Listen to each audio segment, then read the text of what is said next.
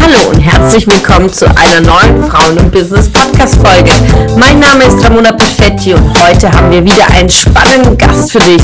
Lass dich inspirieren und ich wünsche dir tolle Erkenntnisse.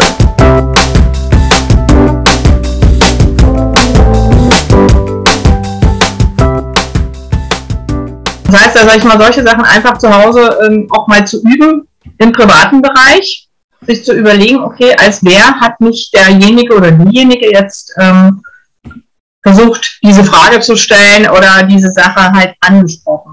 Mhm. Ne? Weil man sich halt schnell auch ähm, mit gewissen Sachen, man fühlt sich einfach ganz schnell mitgenommen. Das heißt, wenn man vor allem, wenn man selber irgendwo ähm, in dem Thema drinsteckt, dann man antwortet schnell aus dem Bauch raus. Ja, das stimmt. Ich hatte äh, mein Codewort äh, mit meinen Mitarbeitern festgelegt und habe gefragt, ob das jetzt ein Weingespräch wird oder ob das jetzt ein Arbeitsthema ist. Und äh, Weingespräch wollen wir dann das Codewort, ich bin jetzt die Freundin, ja. Und äh, wenn man irgendwas mit mir äh, gefühlt unter so vier Augen und, und sprechen wollte. Und so, lass uns bitte ein Weingespräch führen, war für uns ein Codewort. Und es hat sich gut etabliert. Ja, das Thema Rollen, sich das bewusst zu machen, erstmal in wie vielen Rollen man steckt, das ist sehr wertvoll.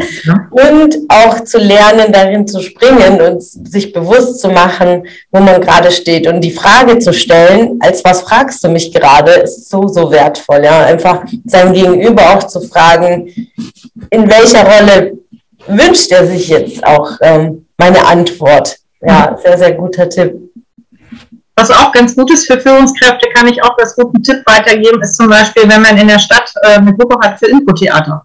Mhm. Kann man auch in größeren Unternehmen mal etablieren. Ähm, obwohl ich es ganz gut finde, wenn es nicht im Unternehmen stattfindet. Also ich finde es halt mit anderen gemeinsam, die jetzt nicht im eigenen Unternehmen sind, finde ich das ganz toll. Man kann halt einfach sich ausleben. Mhm. Du kannst ganz viele Sachen probieren äh, in unterschiedlichem Status. Du kannst unterschiedliche, ähm, sag ich jetzt mal, Wortfindung, auch Rollen einnehmen, aber eben wirklich mit, ähm, ich weiß nicht, kennst du das Thema GFK? Mhm, ja. Und ähm, diese Sachen kann man super über Info probieren und kann dadurch, sag ich mal, sehr locker aber auch sehr agil sein. Mhm. Das ist ja heute auch noch so ein Thema, dass halt ähm, dieses, diese wunderschönen Schlagworte wie zum Beispiel agiles Management. So, und viele Leute sprechen darüber, sie wissen aber eigentlich gar nicht, was dahinter steckt. Das heißt, wir leben heutzutage von sehr viel Floskeln. Und ähm, agil bedeutet ja jetzt nicht unbedingt nur äh, irgendwo schnell zu sein, sondern es bedeutet schlichtweg, dass ich einfach flexibel sein kann. Ja, und Flexibilität ist etwas, was sich im Info auf eine sehr spielerische Art und Weise unheimlich gut lernen lässt. Mhm. Ja, das stimmt. Also agil, äh, agiles Management gibt auch letztes Jahr einige Vorträge dazu gehört, gerade in Bezug auf Homeoffice, Remote-Arbeit aber in der Zeit haben wir uns emotional so viele andere Themen beschäftigt, ähm, dass man das gar nicht pauschalisieren kann, jetzt, dass durch Covid agiles Arbeiten wichtig ist. Ich sehe das, vieles ist ja vorübergehend. Menschen vergessen auch dann sehr, sehr schnell, dass sie dann so viele Wochen zu Hause waren. Und dann mit der, wenn man wieder zurück ins Büro kommt, ist schon wieder die nächste Veränderung. Man hat sich, man hat zwei Lager. Diejenigen, die mit ganz viel Unruhe, mit Kindern und alles versucht haben zu arbeiten und diejenigen, die einfach in extremer Ruhe gearbeitet haben. Und alle kommen dann jetzt alle wieder zusammen und dann steht die nächste Veränderung an. Und das ist es. Agiles Management ist am Ende Flexibilität, darauf zu reagieren und eine Lösung zu finden und nicht äh, drei Jahre an irgendeinem Prozess zu arbeiten und dann im fünften Jahr das mal umzusetzen. Das ist äh, nicht agiles Management. Das ist auf jeden Fall ein sehr wahres Wort, da hast du völlig recht. Viele verstehen das, wie gesagt, auch falsch. Also es sind halt oftmals Anfang, wir haben auch jetzt manchmal Themen, wo halt ähm, viele sagen, okay, wir müssen, wir müssen jetzt digitalisieren, wir müssen da auch agiler werden. So, also ich meine, niemand möchte, dass dein Finanzbeamter agil ist. Also das sind einfach so Sachen, man muss auch ein bisschen aufpassen, wo man diese ganzen Worte äh, verwendet und wie man sie verwendet. Und du hast vollkommen recht, es ist für jeden auch etwas anderes. Ja, das heißt, sagen wir mal, ähm, was mich ganz doll berührt hat, auch im letzten Jahr, war die Tatsache, ähm, ich glaube, wir haben ganz viele Dinge ähm, vielleicht für uns selber gelernt. Also das haben man mir auch Kunden gespiegelt, wo man sagt, man hatte manchmal auch keinen, wo man richtig drüber reden konnte. Ja. Das waren einfach Sachen, ähm, man, man entfernt sich ein bisschen voneinander und ähm, ich glaube, da ist ähm, auf der einen Seite hat man vielleicht auch festgestellt, was einem da so ein bisschen fehlt. Ich meine, dass es halt doch gar nicht mal so unwichtig ist. Es ist wunderschön, mal zu Hause arbeiten zu können, außer man hat zwei kleine Kinder zu Hause, die auch noch bespaßt werden wollen, weil die verstehen ja jetzt nicht, dass man arbeiten möchte tagsüber. Ähm, aber auf der anderen Seite ist es natürlich etwas, dieser Austausch, den wir eigentlich zwischenmenschlich pflegen, hat auch seine Wertigkeiten. So, das heißt, ähm, ein reines Remote und ein reines nur aus dem äh, Homeoffice arbeiten ist nicht unbedingt immer hilfreich. Das heißt, es gibt einfach auch Dinge, die kreativer und aktiver laufen. Und in der Zwischenzeit laufen da auch schon Studien zu, wenn man wirklich, ähm, sage ich mal, physisch auch wirklich zusammensitzen kann. Das ist ein riesengroßer Unterschied. Das merkt man. Ja. ja. Da bin ich auch dafür. Ich hätte nicht mal eine Studie dafür gebraucht. Habe es, glaube ich, in den ersten Vorträgen im, im ersten äh, Lockdown gesagt, das Thema Austausch. Gerade diese Gespräche in der Teeküche dazwischen. Und dann hat man kurz eine Idee und, und tauscht sich kurz aus und sagt zum Kollegen, Herr Markus, was meinst du dazu? Und das fällt einfach weg und dann ähm, kam man leider in diesen Rhythmus rein, so ein, ein Call hinter dem nächsten zu haben, dass man irgendwie dann verpasst hat, so, so nach, nach lauter Besprechung muss man irgendwie die Dinge auch umsetzen. Also ich habe das Gefühl, dass die meisten sich jetzt ein Jahr lang einfach abgesprochen haben, abgestimmt haben in irgendwelchen Meetings und die kreative Arbeit, an neuen Projekten zu arbeiten, ähm, hat viel gefehlt. Und jetzt merkt man schon nach den ersten Wiedertreffen, der Austausch und eine gute Mischung, äh, denke ich, zwischen Homeoffice und, und äh, vor Ort zu arbeiten. Ähm, glaube ich, aus beider Sichten, aus Mitarbeitersicht und auch, auch aus Arbeitgebersicht ähm, eine, eine gute Variante ist. Nicht nur das und nicht nur das. Ich glaube, die Zeiten sind schon da, dass man, glaube ich, die 40 Stunden nicht mehr komplett präsent sein muss, aber auch komplett remote. Ähm, da sehe ich auch nicht jeden Persönlichkeitstypen. Wie du gesagt hast, nicht jeder Finanzbeamter wird agil. Und es gibt auch, sagen wir mal, unter den Berufen auch die unterschiedlichsten Menschen, die sagen, ich, ich kann mich selbst gar nicht motivieren und strukturieren, wenn keiner da ist und ich alleine zu Hause bin, äh, die wiederum diesen Austausch brauchen, um zu sagen, okay, ich stehe auf, ich trinke meinen Kaffee, ich gehe ins Büro und äh, tue meine Dinge. Und wenn dann Feierabend ist, Feierabend. Und wiederum andere, äh, die sagen, boah, ich bin so konzentriert in meiner eigenen Welt, arbeite lieber meine 180 E-Mails ab. Also da gehört diese Flexibilität individuell rein und nicht Branche oder unternehmerisch, sondern wirklich im Einzelnen, wie du auch sagtest vorhin, an der Basis zu arbeiten, an dem Mitarbeiter selbst, also an dem Mensch selbst. Und das ist ja so individuell und einzigartig, weil jeder Einzelne im Team äh, individuell ist. Nimm uns, ich habe mal Fragen und äh, nimm uns doch mal mit, was NLP mit dir selbst gemacht hat. Also jetzt mal abgesehen so von den Kunden und deiner Arbeit, wie nimmst du deine Entwicklung wahr, als du dann angefangen hast, dich mit Persönlichkeitsentwicklung zu beschäftigen und mit den NLP? Also am Anfang, sage ich mal, war es erstmal nur Neugier. So, ähm, was mir dabei sehr, sehr gut entgegengekommen ist, war die Tatsache, wie gesagt, man beschäftigt sich mit all diesen Ausbildungen, wie du schon sagst, mit sich selbst. So, und ähm, ich habe nochmal so einen, so einen, erstmal für mich so auch so einen Stärken- und Schwächen-Ding gemacht, wo ich gesagt habe, okay, was kannst du für dich eigentlich ähm, hier schon, was hast du schon, beziehungsweise was brauchst du noch? So, und ähm, was ich ganz doll gemerkt habe, ich war vorher, ich war auch so ein Thema, so, ich, ich bin zwar jetzt keine Italienerin und auch keine Teilitalienerin, aber ich war immer jemand, so nach dem Prinzip schnell, schnell, schnell. So, und ähm, ich habe auch meine Werte angelegt. Das bedeutet, wenn ich, sage ich mal, jemanden anders vor mir hatte, so nach dem Prinzip, ja, das schaffst du in einer halben Stunde, also ich schaff's in einer halben Stunde, dann musst du das ja auch hinkriegen.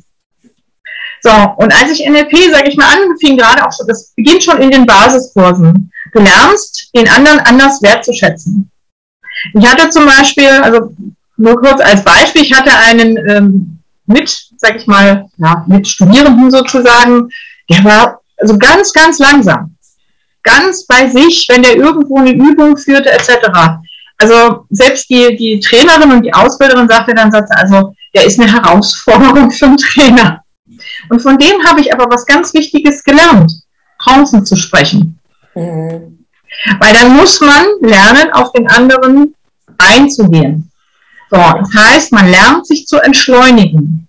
Und genau das bringt auch etwas, indem man den anderen und den Wert des anderen ganz anders wahrnimmt. Das bedeutet, ich kann heute, wenn ich jetzt bei einem Kunden bin, dann beurteile ich Menschen ganz anders. Und ähm, eigentlich ist das Wort beurteilen schon falsch. Mhm. Ich schätze sie ganz anders ein. Mhm. Man geht eher hin und ähm, nimmt die positiven Dinge und guckt nicht, was, was kannst du jetzt alles nicht, sondern NLP hat mir geholfen, eine ganz andere Sicht auf äh, gewisse persönliche Merkmale auch zu erhalten. Mhm. Ein ganz wichtiges Thema ist dabei dein persönliches Wertesystem. So, und das ist bei jedem anders. Und den Respekt davor zu haben, dass ähm, zum Beispiel eine vermeintliche Langsamkeit in einem anderen Kontext ein Vorteil ist, ist eine ganz andere Sicherheit und eine ganz andere Sichtweise. Und das habe ich auch schon in den, wie gesagt, in den Basismodulen und dann später auch im Master noch vertieft. Also da muss ich ehrlich sagen, habe ich für mich selber extrem viel mitgenommen, weil mich das, das fand ich total spannend, Menschen aus so einer Perspektive zu sehen. Mhm. Das ist auch etwas, was ich äh, extrem geschätzt habe, so diese zu lernen, wahrzunehmen, ohne, wie du sagtest, zu beurteilen oder verurteilen, sondern einfach in der Wahrnehmung ohne Interpretation zu sein. Also ich war auch vor diesen, äh, wo ich mich mit Coaching beschäftigt habe und NLP, ähm, extrem in der, in der Annahme und auch Interpretation. Ich sag, wenn jemand zum Beispiel böse geguckt hat, der so, hm, was, was habe ich dem getan, ja? Dabei ist es einfach nur in der Wahrnehmung erstens einfach nur ein Blick, kann sein, dass der Mensch einfach nur ein Gedanken ist. Kann sein, dass irgendwas ist in seinen Gedanken, irgendwas passiert zu Hause, Ärger zu Hause, egal was, dass es auch überhaupt vielleicht null mit mir zu tun hat. Und äh, einfach nur in der Wahrnehmung. Und wenn man in der Wahrnehmung ist, stellt man Fragen. Sagt, wie geht's dir denn?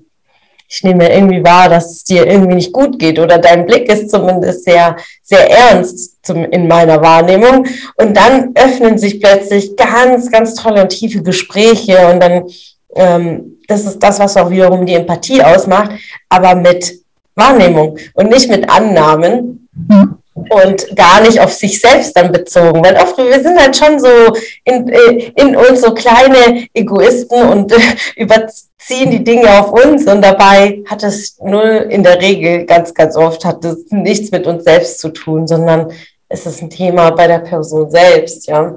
Und das sind auch wirklich ähm, das, was ich extrem an NLP schätze, ähm, diese zwei Punkte der Wahrnehmung und der, der ohne Annahmen äh, zu treffen, einfach nur achtsam zu sein und äh, die Fragen zu stellen. Einfach nur zu fragen. Ja, sehr wertvoll. Und äh, in deiner eigenen Persönlichkeit, also in Bezug auf Stärken, Schwächen, also dass äh, auch eine bestimmte Schwäche natürlich auch eine Stärke ist in einer anderen Situation, äh, das äh, konnte ich auch für mich mitnehmen. Äh, was war so deine konntest du eine Veränderung in deiner Persönlichkeit wahrnehmen oder eine gewisse Reife, ähm, ein, ein Schleifen deiner Stärken sehen? Ähm, das auf jeden Fall, weil ähm, meine Stärken waren immer, dass ich jemand äh, bin, der versucht, das Beste im anderen zu sehen. So, ähm, das mache ich aber in der Zwischenzeit aus einem ganz anderen Blickwinkel heraus. Also ähm, Stärken in dem Sinne, dass ich halt äh, Menschen auch wirklich aktiv fördern kann.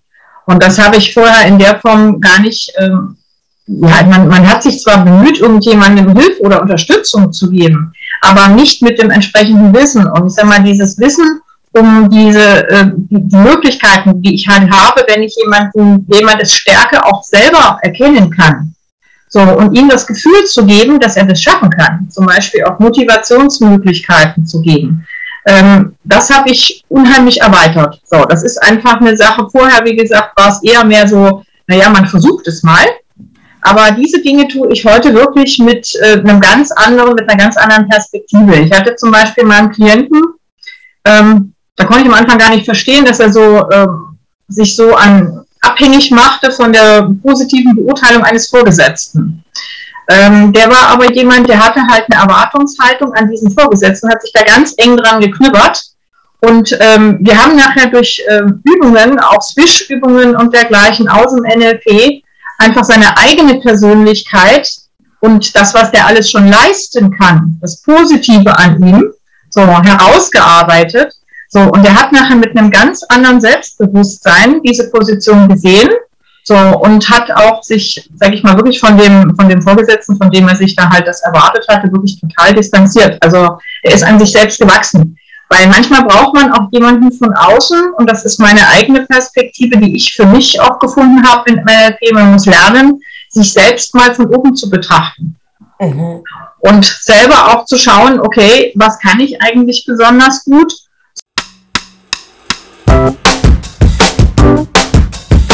Es hat mich gefreut, dass du heute wieder dabei warst. Was war deine Erkenntnis aus dieser Folge? Wenn du noch mehr Power-Impulse, Power-Tipps und Power-Content möchtest, dann folge mir gerne auf Instagram und Facebook. Und außerdem in der Frauen und Business Warum nicht Facebook-Gruppe kannst du all deine Fragen loswerden und dich mit starken und inspirierenden Frauen vernetzen.